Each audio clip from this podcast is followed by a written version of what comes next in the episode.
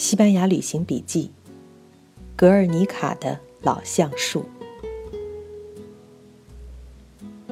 苏亚雷兹领头的民主联合会由一些小党派联合，本来就没有明确统一的纲领。在民众害怕激进派的时候，他们的胜利和中间派形象有关，更和苏亚雷兹的声望有关。一九七九年后。他们开始政党建设，内部就出现分裂。苏亚雷兹坚持中间立场，党内不同意见难以妥协，拉出去另立门户。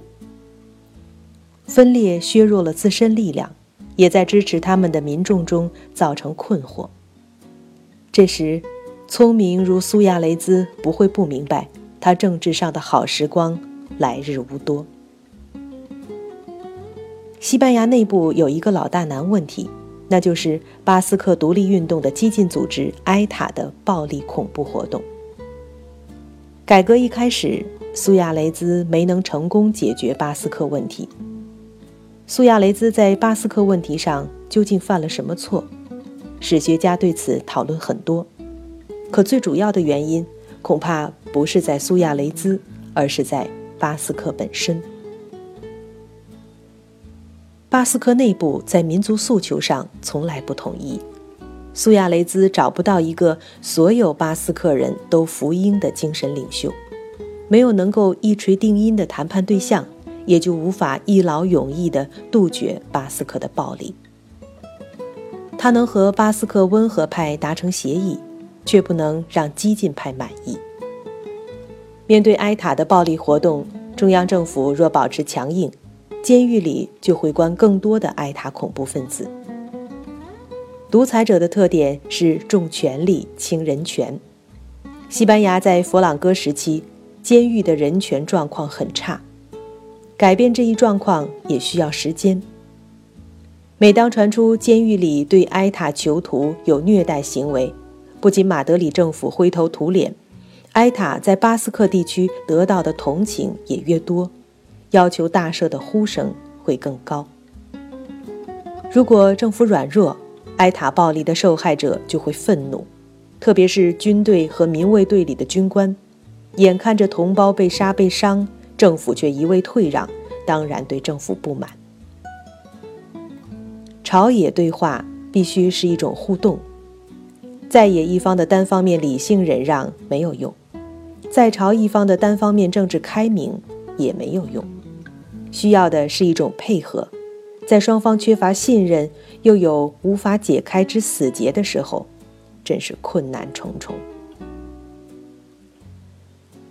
认识巴斯克在西班牙是一种特殊经验。我们到达毕尔巴鄂的第二天，就先去了巴斯克的古都格尔尼卡。去那儿很容易，我们原本打算坐火车，可火车站的信息中心说。还是汽车班次多更方便。汽车站就在火车站大墙外面的马路旁，等在那里的时候，就仔细打量街道两边毕尔巴鄂的房子。这是第一次见到这样的建筑细部做法，那些多层公寓大量使用木质外装修。后来我们留心了其他街道，发现这种建筑处理手法在毕尔巴鄂很普遍。这样的外墙处理效果非常典雅，可是保养应该很费心。行进在毕尔巴鄂去格尔尼卡的路上是一种享受，山区景色旖旎，偶尔出现的人家总是点缀在最合适的位置，起一个秀字了得。格尔尼卡作为城市才一点点大，却是巴斯克的精神核心。在整个西班牙，大概巴斯克是最注重宣扬自己的地区。他们称自己“小国家”，这是我们在格尔尼卡的旅游手册上读到的。在格尔尼卡游览非常省心，不仅因为它小，还因为它管理良好。车站不远就是旅游信息中心，提供印刷精美的免费旅游资料。巴斯克的西部。有着全世界闻名的基督教圣地圣地亚哥，每年有不计其数来自世界各地的朝圣者，而且大多长途步行朝拜。因此，那里还提供精美的朝圣手册，介绍步行朝圣线路的资料。信息中心的工作人员都能说英语。我们特地问了有关巴斯克独立运动的问题。这位女士显然并不赞同独立，她认为这不是巴斯克地区大多数人的主张。可是，在格尔尼卡博物馆，另一名年轻女孩的看法却截然相反。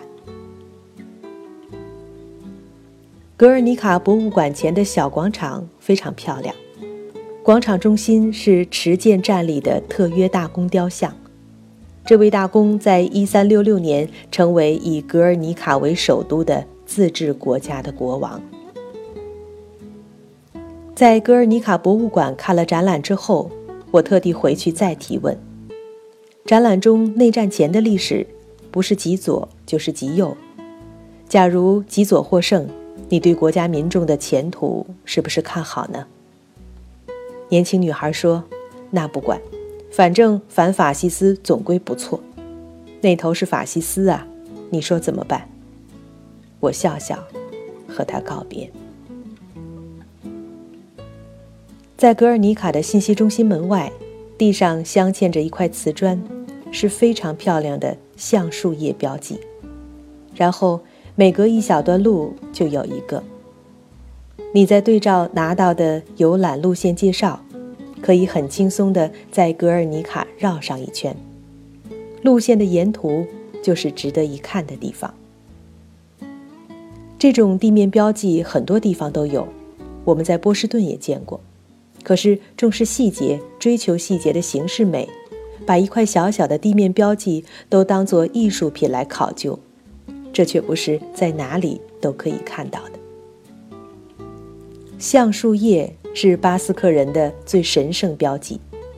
我们注意到，甚至他们警察的肩章都是一片绿色橡树叶。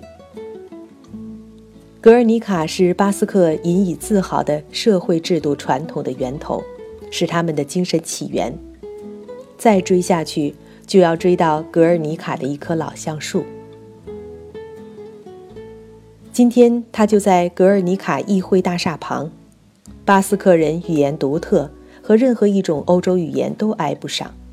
据说是世界上最难学的一种语言。他们认为自己的祖先是在十万年前来自一个不为人知的遥远地方，而这些古巴斯克人可能在七千年前已经在说着他们的巴斯克语。在十三世纪，他们虽然服从卡斯蒂利亚王国。却从国王那里拿到了自治章程，合法自治，所谓古法时代。巴斯克人说，从十三世纪自治以后，他们就建立起了民主政府，民众代表定期在一棵大橡树下议政议事，决定国家重大事务，这是他们非常独特的民主制度。这棵老橡树的位置就在今天格尔尼卡议会大厦外面。乍一听，真的很惊讶，觉得这个民族格外了不起，比西班牙的其他地区先进多了。站在这棵老橡树前，细细一琢磨，就明白这说法也是，也不是。想明白这个道理，是由于我突然想起多年前曾经见过中国贵州侗族鼓楼。以及侗族在二十世纪八十年代突然恢复的一些古制。中国的西南少数民族常常有类似鼓楼这样的公共场所。假如按照现代语言去解释，你可以说鼓楼相当于他们的议会亭。在古代，他们的人民代表寨老们定期在鼓楼议政议事，决定大计。你可以说是。因为这是最早的民主雏形，可是它又不是如此独特。巴斯克人是用现代政治学的语言来描述和诠释它，给它抹上了一层神秘的色彩。巴斯克的文化状况和中国侗族这样的边缘少数民族有一点非常相像，就是他的文字出现的晚。据说他的第一篇文字出现在一五四五年，那么真正的文字普及也一定非常晚，因为巴斯克地区直到二十世纪初才有了第一个学校。学校开学刚几十年，一九三九年佛朗哥就禁了巴斯克语，一禁就是三十六年。巴斯克曾经是相当蛮荒和古朴的地方。他的民间传统运动就是伐木比赛，弄几大段木头比赛谁先砍断，再有就是比赛搬大石头。巴斯克人想要把自己的古代传统和现代自治连续的天衣无缝，那棵老橡树就变得万分重要。十三世纪的老橡树已经寿终正寝，巴斯克人说。他们种下接替的年轻橡树，就是那棵十三世纪老橡树的种子培育的，是一脉相承。橡树本是高龄巨木，可惜这棵年轻橡树在正当年的时候染病，不久后枯萎死亡。巴斯克人在他残留的枯干周围盖起了一座园亭，把枯树作为圣物保存。时时刻刻有穿着制服的武装警卫看护，同时他们又用这棵树的种子培育了新的橡树。在议会大厅侧面的展览厅里，整个天顶玻璃画就是让巴斯克人骄傲的老橡树所象征的十三世纪民主议会。这一切都是为了一个目标。就是说明他们不仅是独特的，而且他们的独特之处是连续的民主政治自治自成体系。然而，巴斯克确实有它非常独特的地方，那就是它富产金属矿藏。在过去一百多年里，巴斯克以冶金业和造船业为龙头，突飞猛进。从一个渔夫山民的贫困地区，突然变成西班牙最先锋的地区，毕尔巴鄂就是一个典型。就像一只孤远的、独特的、突然冲上天空的雄鹰，它冒出念头要独立，好像也很自然。西班牙民主改革中，巴斯克成为最大难题。一九七八年制宪。巴斯克的最大政党参与了起草宪法过程，却在国会表决时退出。宪法公投的时候，西班牙民众的投票率是百分之六十七点七，巴斯克地区却只有百分之四十八点九。可是，就像我们看到的，巴斯克并非人人要独立，有不少民众他们的诉求只是高度自治。在冒着大雨参加宪法公投的巴斯克人中，高达百分之七十六点四六的人赞同新宪法，也就是赞同巴斯克是西班牙王国的一个自治地区，而反对独立。在这种民众分裂的情况下，埃塔这样一个人数不多却能量很大的暴力恐怖组织就变得很关键。因为他们毕竟是巴斯克人，而他们的对立面是西班牙政府。如果冲突发生，他们很容易获得巴斯克这样一个离心地区的民众同情。民众虽然大多不赞同恐怖行为，可是，一旦政府镇压，民众又会本能偏向自己人。中央政府投鼠忌器，左右为难，而留给苏亚雷兹的时间。却不多了。苏亚雷兹是个政治开明的人，对待巴斯克民族主义，苏亚雷兹认为问题的最终解决离不开中央政府和巴斯克地区政府的对话，也离不开和巴斯克民族主义政党的对话，甚至离不开和埃塔的对话。为对话开路。又很难避免要有条件的大赦被捕的埃塔成员。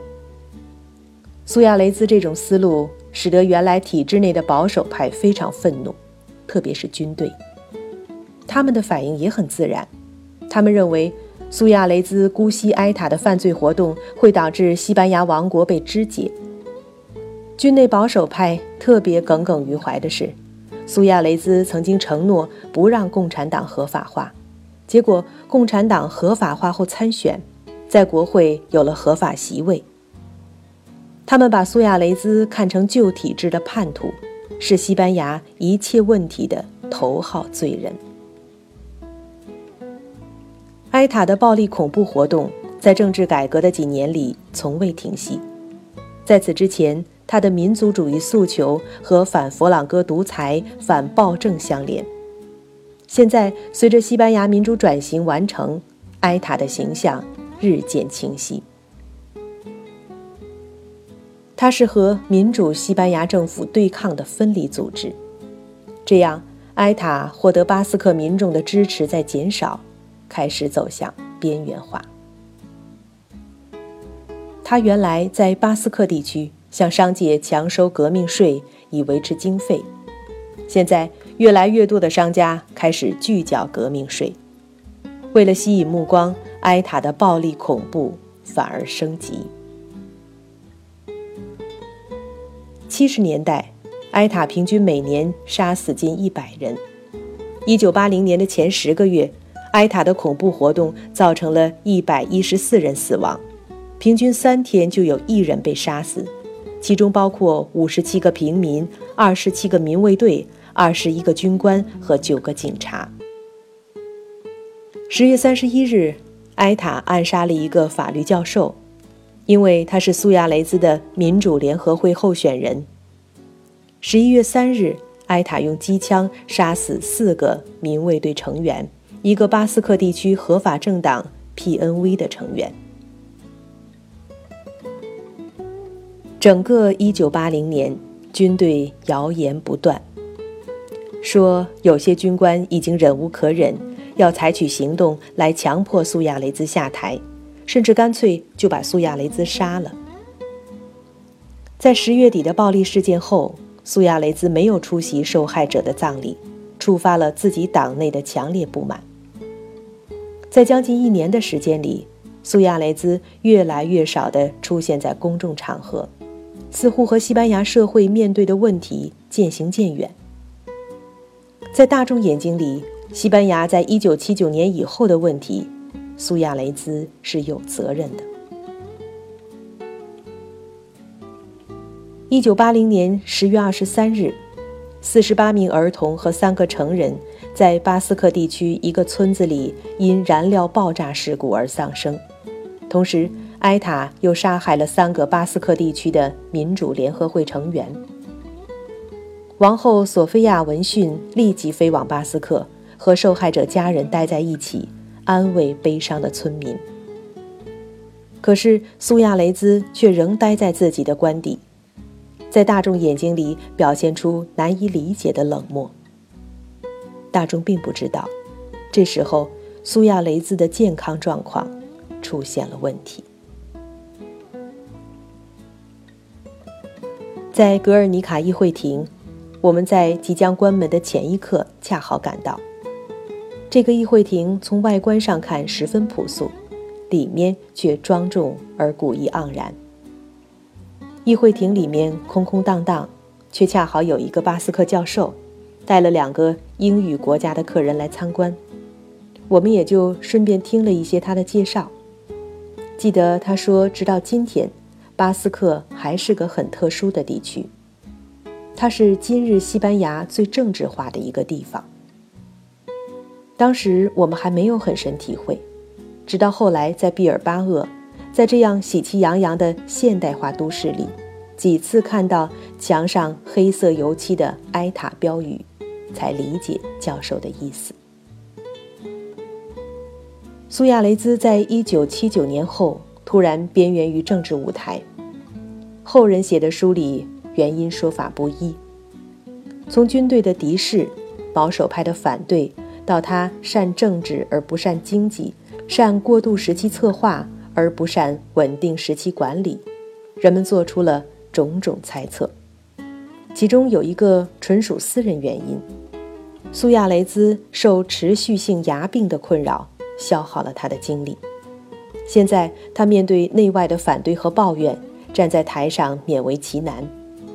他是一个理解民主体制的人，此时终于急流勇退，起意辞职。他对身边的人说：“我的高帽子里再也捉不出兔子来了。”西班牙的局势因为埃塔恐怖活动变得紧张。不管怎么说，面对连连的恐怖袭击，政府表现无力。一九八一年一月五日，国王胡安·卡洛斯一世新年致辞，劝告军队不要干涉政治。此前圣诞节，苏亚雷兹按惯例访问国王，他们讨论了西班牙面临军队骚动的可能性。苏亚雷兹通报了自己的想法，告诉国王他没有政治上的斗志了。二十三日，据传有十七个老资格的将军聚在一起，讨论是不是要根据西班牙军人的传统责任，以军事行动来干政。国王正在外地打猎，闻讯赶回马德里，安抚这些愤怒的军官。二十九日。苏亚雷兹宣布辞去首相。他在讲话中说：“我不愿意让民主政权再一次成为西班牙历史上的昙花一现。”他后来否认他是在军队压力下辞职，但是这句话无疑在比照1936年第二共和的覆灭。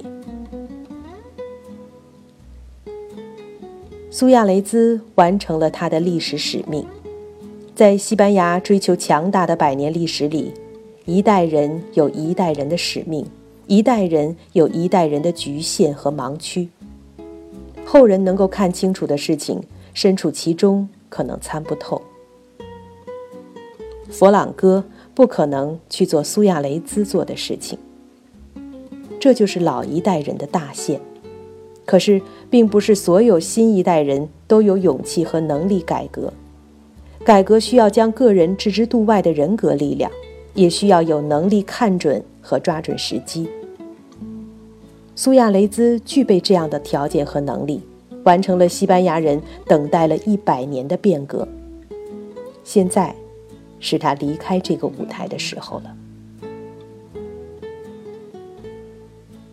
当我们在西班牙旅行的时候，还能够不时看到和苏亚雷兹一起展开改革的人的名字，特别是国王胡安·卡洛斯一世声望正隆，可以说是人人赞扬。回来后，我们注意到，右翼领袖弗拉加还在政治舞台上活动，原共产党总书记卡利约还活着，还能听到他的消息。我们却打听不到苏亚雷兹的消息。直到2005年3月，苏亚雷兹的儿子向外界披露，苏亚雷兹多年来患有老年疾病。现在和将来的西班牙都会记得苏亚雷兹任首相的那五年，唯有苏亚雷兹自己，已经记不得自己曾经是西班牙首相了。